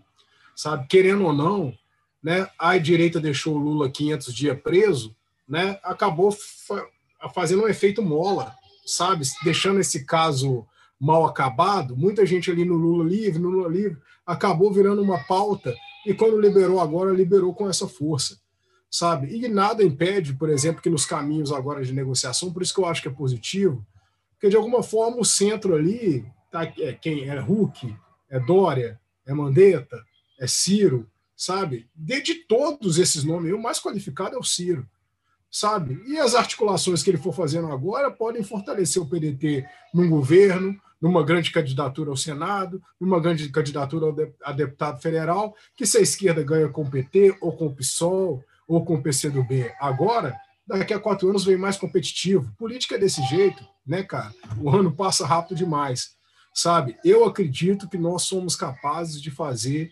né, um projeto comum em debate, mesmo com as diferenças que a gente demonstrou nesses últimos anos.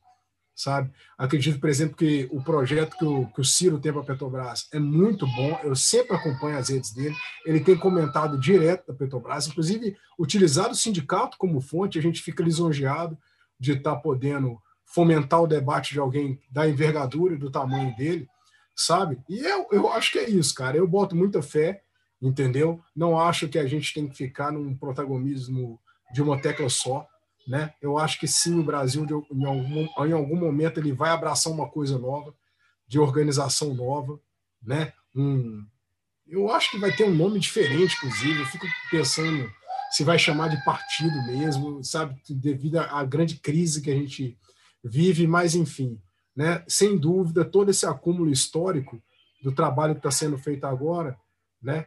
Pelos companheiros militantes do PDT, do Carlos Lupe, pelo Ciro, né? não tenho dúvida que vai somar para a esquerda em algum momento. Né? e um projeto desse fortalecido vai bem para todo mundo. As brigas de política mesmo, eu conheço interno dentro do sindicato, pô. sindicalista brigando com sindicalista, dentro da CUT, na mesma corrente, no mesmo partido, sabe? Isso de, de briga para pegar mesmo, né, velho? Então, de alguma forma faz parte da política mesmo, sabe? Por isso que eu agradeço muito esse debate, sabe? Estarei nas redes aí e nos próximos convites para a gente fazer isso mesmo, esse debate de frente ampla pela base. Nós da base a gente não pode se pegar demais, não. Os caras têm a estratégia eleitoral ali, né? Às vezes o, o, o, o cérebro do cara nem tá falando, não. A assessoria de comunicação que mandou, já tive nesse, nessa posição, sabe? Você tá vendo o quadro político que você tem ali hoje né, maneira de analisar de maneira, de, de maneira factível, muito forte, o que está comentando. Se você falar tal coisa, vai gerar tal coisa, sabe? E aí vai jogando. As grandes peças têm que jogar desse jeito, representam milhares de pessoas. Mas a nós aqui na base, a gente tem que fazer o debate mais suave, que como você sempre fez, né, velho? Aqui no cafezinho, né? Quando a gente teve a oportunidade de escutar o Luiz aí. Por isso, agradeço mais uma vez o convite. Vamos construir essa grande frente de um projeto nacional pelo Brasil aqui pela base. Valeu? Muito obrigado, Tadeu. Vou passar a palavra para o professor Luiz, só ler mais um comentário aqui, que é um do, do David. Grande debate, altíssimo nível. Tinha que ser toda semana. Tem toda semana, toda quinta-feira, 21 horas. Agradeço todo mundo der o like aí, né? Seguir, apertar o sininho, né? Colaborar já ajuda muito. Luiz, você então ficou encarregado de fechar aqui a nossa live, né? Com a palavra de esperança, né? Para a gente terminar e dar boa noite. Quero te cumprimentar, te agradecer pelo convite, Miguel. Quero cumprimentar o Tadeu pela generosidade do debate, a ti, Pedro, que eu também sempre leio, sempre aprecio muitas opiniões. E acho, Miguel, que nós temos que ter, na análise dos fatos, muita humildade. Muita humildade. É, repara, nós, todo mundo junto, Ciro, Lula, nós só perdemos até agora. Eu me lembro, Miguel, estive contigo em várias dessas oportunidades, nós dizíamos que haver, não haveria golpe e haveria luta. Nós fomos varridos da presidência da República. Depois, nas, nas reformas, nós dizíamos que as reformas não passariam e elas passaram com muita facilidade, ou como diz o Tadeu, muito suavemente. Né? Nas últimas eleições, chamo um exemplo aqui, a eleição do Rio. Nós perdemos a eleição no Rio de Janeiro, por na, da cidade do Rio de Janeiro, por absoluta incompetência. Duas candidatas muito fracas, incapazes de dialogar com a juventude, incapazes de dialogar com o centro, e uma candidatura do Freixo se negou a descer do seu pedestal, porque só aceitava ser candidato se fosse ungido por todos os grupos. Ou eram todos o apoiando, ou não era ninguém. Então, a eleição do Rio de Janeiro, acho que é a eleição mais exemplificativa de como os nossos egoísmos, como, como as nossas incapacidades, sobretudo de desenhar. O que é que nós achávamos? Que os dois anos de Bolsonaro significaria que nós seríamos ungidos à presidência da República, as principais capitais? Não. O que nós vimos foi, foi o seguinte quadro: nós, nós perdemos em praticamente todas as capitais do Brasil no Sudeste, no Sul. Em qual foi a, qual foi a cidade que nós tivemos uma vitória espetacular, Miguel? Por exemplo, em Fortaleza, nós ganhamos a eleição por 50 mil votos. Então, qual é o cenário? Qual é a nossa tarefa? A tarefa primeira é restabelecer o discurso, resta, porque o nosso discurso está muito velho. Repara o seguinte: Repara o seguinte: as candidaturas presidenciais nossas são da década, são dos anos 2003, Miguel. É o ex-presidente Lula e o ex-ministro Ciro. De lá para cá, quais foram as lideranças de esquerda que nós fomos capazes de produzir. Claro que muito, muito por conta da criminalização da política. Mas o que é que nós temos que fazer? Nós temos que nos, re, nos reconectar à, à população e utilizarmos menos de discursos padrão e estabelecermos as conexões, restabelecermos as conexões com o que importa. Por exemplo, Tadeu, quando você diz que um dos principais desafios é nós trazermos para dentro das organizações sindicais os serviços, isso é uma revolução, porque até então a palavra que nós dirigíamos aos não elitistas era de desprezo, era de alienação. Todos nós somos gênios e os demais são idiotas. Repara que é praticamente a mesma coisa que nós atribuímos ao Bolsonaro, Miguel. O, o Bolsonaro é um idiota, é um bobão, né, segundo o nosso discurso, mas ele ganhou a eleição. E nós que perdemos, somos o quê? Qual é a razão de dois anos após a vitória do Bolsonaro, nós não temos conquistado nenhuma das capitais mais relevantes do país, salvo Fortaleza, salvo Recife. Mas se você olhar, camarada, a eleição de Fortaleza são 50 mil votos só. E se dizia antes que seria um passeio do Sarto. E não foi um passeio. Então, nós, nós precisamos baixar a bola, gente. Nós precisamos dizer o seguinte: nós não temos voto. Nós nunca ganhamos uma eleição em primeiro turno, nunca ganhamos uma eleição em primeiro turno. Nós tivemos, de, de da, da deposição da Dilma para cá, nós acumulamos derrotas, e é preciso, então, que nós levemos a sério essas derrotas, para fazer como o Miguel faz que é que, o, que é que as análises do Miguel dizem a partir da leitura das pesquisas? É que hoje, grosso modo, não tem para Lula, não tem para Ciro. Tenha para um candidato da direita ou da centro-direita, que, por exemplo, se for bem trabalhado, como é o governador do Rio Grande do Sul, leva com tranquilidade. Então, o que, é que nós temos que fazer? nós temos várias tarefas. A primeira tarefa, estabelecer um discurso que seja capaz de reverberar, de ter repercussão entre a população, que tenha menos chavões. Miguel, nunca hei de esquecer aquele papo nosso de que vai, não vai ter golpe, vai ter luta. Não teve nada. Depois, com a prisão do Lula, Dizia-se à época que o morro desceria e que o Lula abalaria, a prisão do Lula abalaria as instituições republicanas. O Lula foi preso com a maior facilidade do mundo, não houve movimentação nenhuma. 15 mil pessoas que se acumulavam ali nos arredores dos sindicatos são facilmente é, afastados por 100 PMs. Isso é menos que um estádio de futebol. Então, o que, é que nós temos que ter, gente? Nós temos que ter, um, qual é a nossa capacidade de convencimento? Dois, qual é a nossa capacidade de aglutinar em torno do nosso projeto militância gratuita? O que é que significa militância gratuita? Estudante, juventude.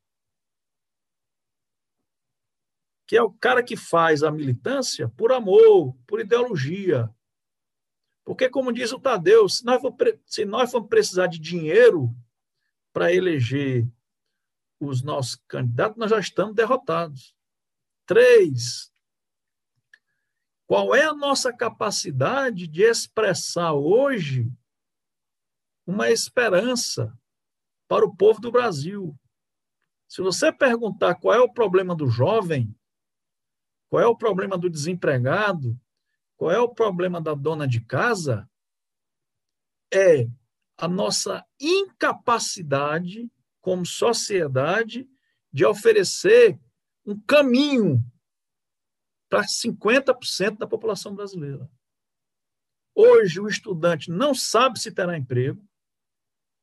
Hoje, o professor não sabe se terá emprego. Ou não se sabe também se as tecnologias representarão a transformação do mundo do trabalho, de modo que os, o que nós aprendemos como emprego será um emprego daqui a 10 anos. Então, qual é a nossa, a, a, o nosso diálogo? É ter a, capa, a primeira humildade de assumir a derrota. Nós só perdemos.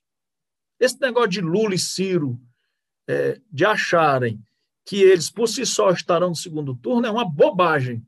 Nós estamos em março de 2021. Ou nós sentamos com a perspectiva de que nós não ganhamos nada desde a deposição da Dilma, não ganhamos nada. Nós não conseguimos eleger prefeito no Rio. Quem voltou para o Rio foi um cara que estava todo dia sendo acusado de um monte de desmando e nós não fomos capazes sequer de eleger o prefeito da cidade do Rio de Janeiro. Por quê? Será que a população do Rio de Janeiro é toda fascista também? É toda corrupta também? Ou é porque nós insistimos em saídas antigas para problemas novos, Miguel? É para, gente. A Benedita e a Marta perderam as eleições por absoluta incapacidade de diálogo. Absoluta capacidade de diálogo. Porque as ambas as militâncias estavam muito mais interessadas em agredir uma a outra. Então, o que, é que nós temos que fazer para concluir?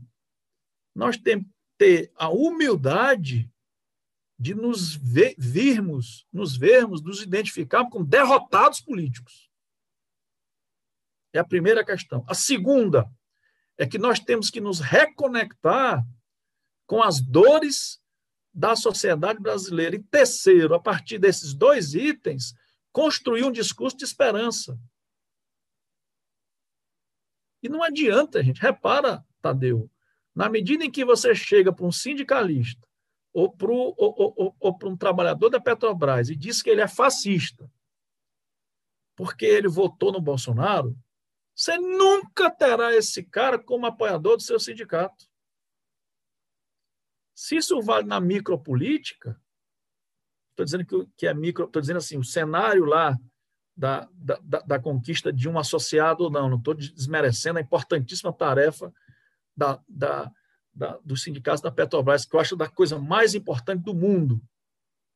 Aliás, em torno da Petrobras estão sendo jogados os interesses do Brasil como potência ou como colônia.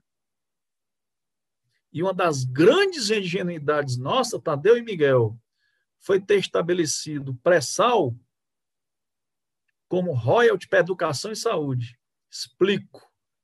Nós tínhamos um modelo idêntico no, aqui no Chile. O que é que eles fizeram? Eles puseram da defensor da riqueza do Chile as Forças Armadas. O que é que nós tínhamos que ter feito, Tadeu? Os royalties do petróleo, do pré-sal, tinham que ser atribuídos uma parte à educação, perfeito, uma parte à saúde, mais perfeita ainda, e uma parte para alguma corporação que fosse beneficiada direta da exploração do petróleo. Sabe para quê? Porque se fossem mexer, a Petrobras e seus trabalhadores e o povo brasileiro contaria com a defesa de uma corporação. O Chile fez isso. E ninguém privatiza as estatais do cobre do, do, do Chile. A Codelco, estatal de Exatamente. cobre do Chile. Exatamente. Por quê? Porque se mexer com, os, com, com as estatais do cobre, isso atinge as Forças Armadas. Então, nós precisamos, nós da esquerda, ser menos ingênuos, Miguel. Sabe?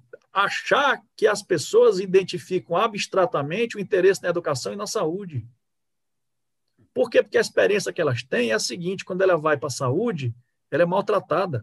Quando ela vai para a escola pública, ela é maltratada. Então, por que, é que ela há de defender? Essa estratégia é utilizada contra a Petrobras, Tadeu. É dizer, houve a corrupção na Petrobras, a gasolina está R$ reais, o botijão de gás está 120, então para que serve a Petrobras? Para nada, então vamos vender. Então nós precisamos entender que o mundo não é mundo da carochinha. e, com isso, construir uma saída para o Brasil de modo que nós incorporemos a classe média que está empobrecida, sem perspectiva, a juventude, fundamentalmente, que está sem esperança, sem expectativa de emprego. Hoje, presta atenção, é muito mais importante permanecer estudante, porque o cara não quer se formar, não quer defender mestrado, não quer defender doutorado porque ele perde o status de estudante e vira desempregado. E quem tem seu emprego, Tadeu, repara que o Bolsonaro é muito consequente. O que é que o Bolsonaro dizia antes, no período eleitoral? Que o trabalhador teria que optar entre ter direito ou ter emprego. E eles construíram essa opção. De modo que as pessoas aderem a, a PJ, não é porque elas não acham que, os, que a contratação para CLT é mais vantajosa, não. É porque ela não tem saída. Agora, nós precisamos é, de um discurso que seja capaz de articular essas dores com a esperança de um mundo melhor. Agora, não dá para fazer isso, Miguel, simplesmente com discurso vazio como se o Leblon representasse, ou a Avenida Paulista, representasse, o Itaim Bibi, representassem as dores da imensa parcela da população brasileira que hoje não tem expectativa, nem de emprego, nem de melhora de vida. Repara, para concluir, os pais da minha geração eu tenho 50 anos. Tenho 52 anos. Os pais da minha geração estão se preparando para que seus filhos não tenham empregos. Aquilo que já acontecia com os aposentados, com os avós, que em algumas cidades do interior do país, com as suas aposentadorias, eram os provedores dos seus filhos, dos seus netos, hoje se dirige diretamente aos grandes centros urbanos, nos quais o desemprego graça. Então, o que é que nós temos que fazer para concluir? É isso. Nós temos que dizer que nós somos derrotados políticos, que nós erramos politicamente, que nós nos encastelamos, que nós gostamos demais de ter sido governo, porque nós nos desconectamos das pautas populares, ficamos militantes de palácio, e com isso dizer perdemos, precisamos nos reorganizar, e três, precisamos apresentar para a classe média e para a juventude uma expectativa de mundo melhor. Porque senão, o que vai acontecer é que os problemas que afligem a sociedade brasileira, que são tão conhecidos por nós, terão uma resposta muito direta pela direita. Muito obrigado, viu, gente? Muito obrigado, Luiz. Grande abraço aí a todo mundo. Obrigado a todo mundo que assistiu. Luiz, é, Volte sempre aqui, por favor, ao, ao cafezinho. Vou te convidar mais vezes. Pedro, até a próxima. Tadeu, grande abraço, né? Vamos combinar aquela cerveja.